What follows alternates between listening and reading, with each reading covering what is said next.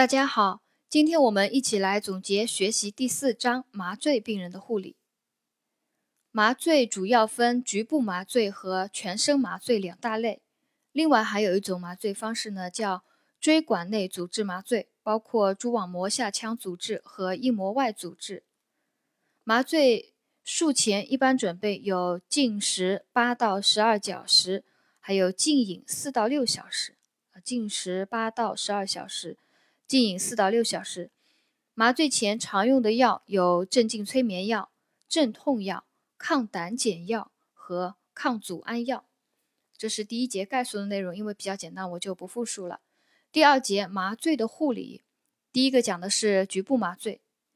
局部麻醉用药必须遵循最小有效剂量和最低有效浓度的原则。一个知识点：局部麻醉用药必须遵循。最小有效剂量和最低有效浓度的原则。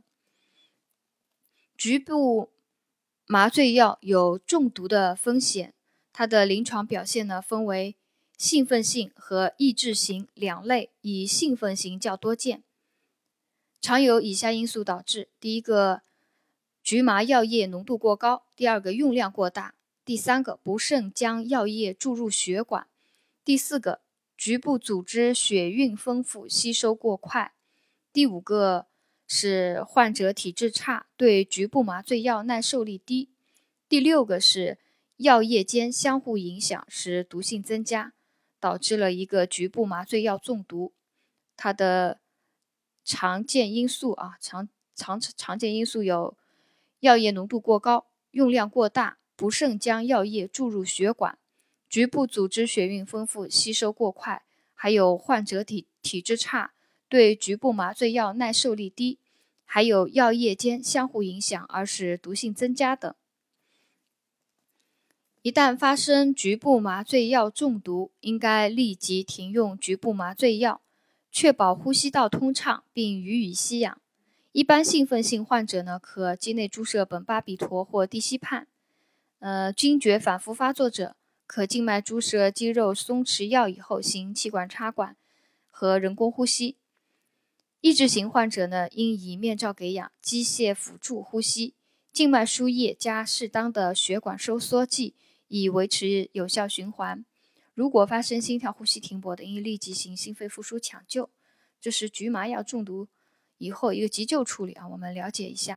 预防局部麻醉药中毒，应做好以下几点：第一个，避免局部麻醉药注入血管，注药前必须先回抽确定无血液以后再进行注射；第二个，控制药物的剂量；第三个，给予麻醉前用药，呃，比如说麻醉前用巴比妥类、地西泮等，地西泮等可预防和减轻毒性反应；第四个，药液内加入适量的肾上腺素，呃。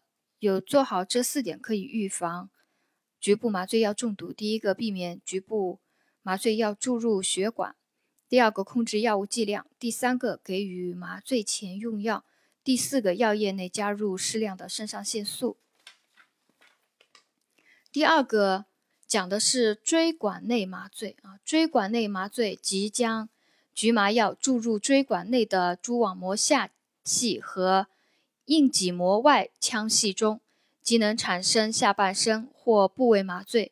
根据局麻药注入的腔隙不同呢，可以分为蛛网膜下腔阻滞（简称腰麻）和硬膜外腔阻滞，以及腰麻加硬膜外腔联合阻滞，统称椎管内麻醉。第一个是。讲的蛛网膜下腔阻滞啊，蛛网膜下腔阻滞简称腰麻。腰麻对于下肢及两到三小时以内的下腹部手术是最简单易行有效的麻醉方法啊，在这里可能出一个单选题。下对于下肢及二到三小时以内的下腹部手术最简单易行有效的麻醉方法啊是腰麻。麻醉前准备禁食、禁水，还有局麻药过敏试验，检查脊柱有无畸形及穿刺部位有无皮肤感染。麻醉后去枕平卧六到八小时，监测生命体征，吸氧，防止麻醉后并发症。常见并发症啊，腰麻常见并发症有低血压、恶心呕吐、呼吸抑制、头痛，还有尿储留。这是呃腰麻的常见的并发症，有低血压、恶心呕吐、抑制呼吸抑制、头痛和尿储留。硬膜硬脊膜外阻滞麻醉啊，下面一个讲的是硬脊膜外阻滞麻醉。硬脊膜外阻滞麻醉也称硬膜外阻滞，是将局麻药注入硬膜外间隙，阻滞脊神经根，适用于除头部以外的任何手术。硬脊膜外阻滞适用于除头部以外的任何手术。呃，常见的并发症有全脊麻，全脊麻。它就是指全部脊神经受阻滞，称全脊麻，是硬膜外麻醉最危险的并发症。全脊麻是硬膜外麻醉最危险的并发症，也是一道单选题啊。临床主要表现是注药以后迅速出现低血压、意识意识丧失、呼吸循环停止、全部脊神经支配区域无痛觉，可发生心跳、呼吸骤停。而死亡，就是全脊麻。还有个并发症呢，是局麻药毒性反应，可以用静脉注射麻黄碱及阿托品来缓解病情。还有并发症叫穿刺易感，穿刺时如果挫伤了神经组织的话，病人会出现肢体电击样的易感，叫穿刺易感，这也是硬脊膜外麻醉的一个并发症。还有穿刺部位感染。导管折断、血肿等并发症，其中全脊麻是硬膜外麻醉中最危险的并发症。第三个讲的是全身麻醉啊，第三个全身麻醉，全身麻醉是临床麻醉中使用的主要方法，能满足全身各部位手术需要，可控制，无时间限制，安全性、舒适性优于局部和阻滞麻醉。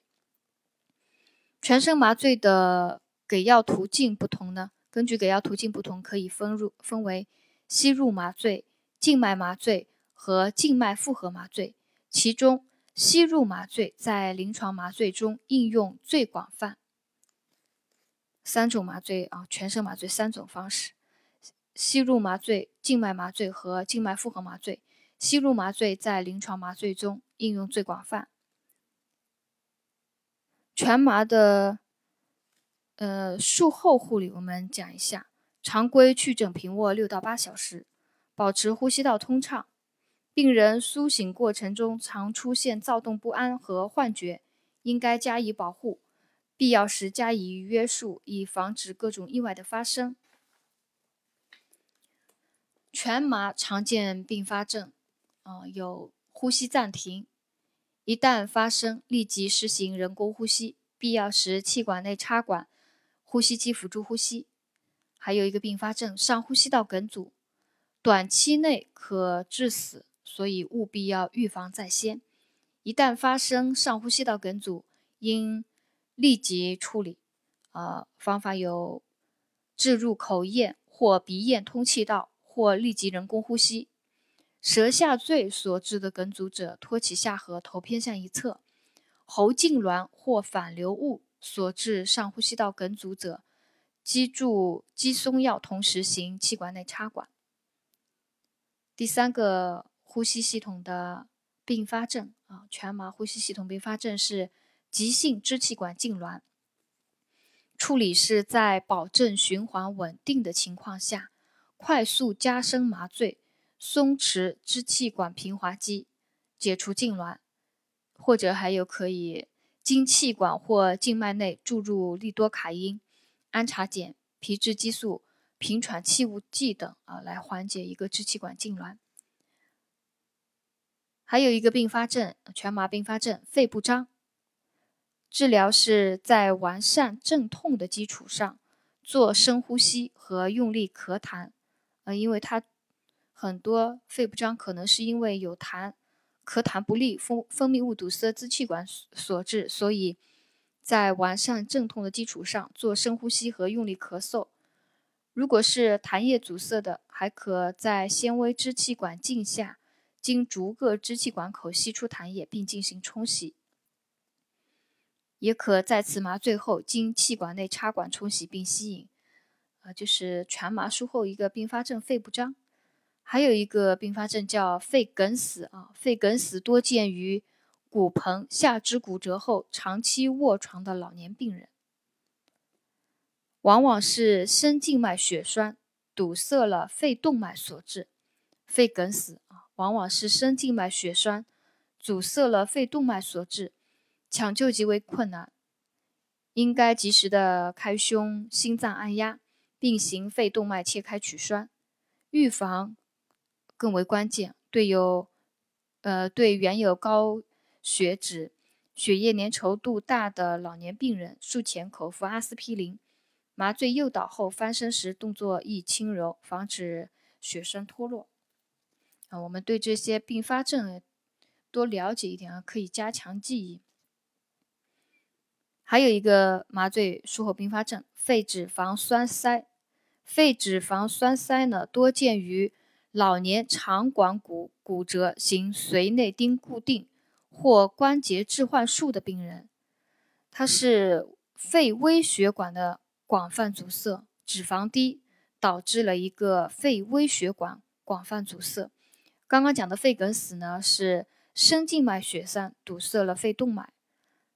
肺脂肪栓塞呢，呃，多是脂肪粒导致了一个肺肺的微血管广泛阻塞。抢救以循环呼吸支持和纠正低氧血症为主。全麻在循环系统的并发症主要有高血压。是全身麻醉中最常见的并发症，还有低血压。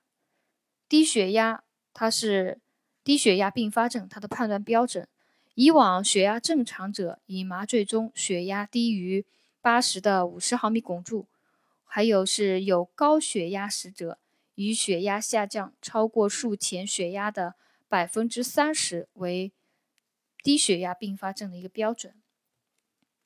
正常血压者。麻醉中麻醉中血压小于八十的五十毫米汞柱，有高血压时时者呢，呃，血压下降超过了术前血压的百分之三十，即诊断为低血压并发症。全麻还有一个并发症叫室性心律失常，呃，这里有一句话：对频发室性期前收缩以及室颤者，给予药物治疗，同时电击除颤。还有心搏停止并发症，是全身麻醉中最严重的并发症，需要立即行心肺复苏。还有术后恶心呕吐并发症，术后苏醒延迟与躁动并发症。术后苏醒延迟与躁动呢，常见的原因为吸入麻醉药排出不彻底及低体温。啊，这是第四章麻醉病人的护理。啊，这一节呢，主要其实考的概率还。不是太高的，我们就学习一下，了解一下吧。啊，第四章的学习我们今天就到这里。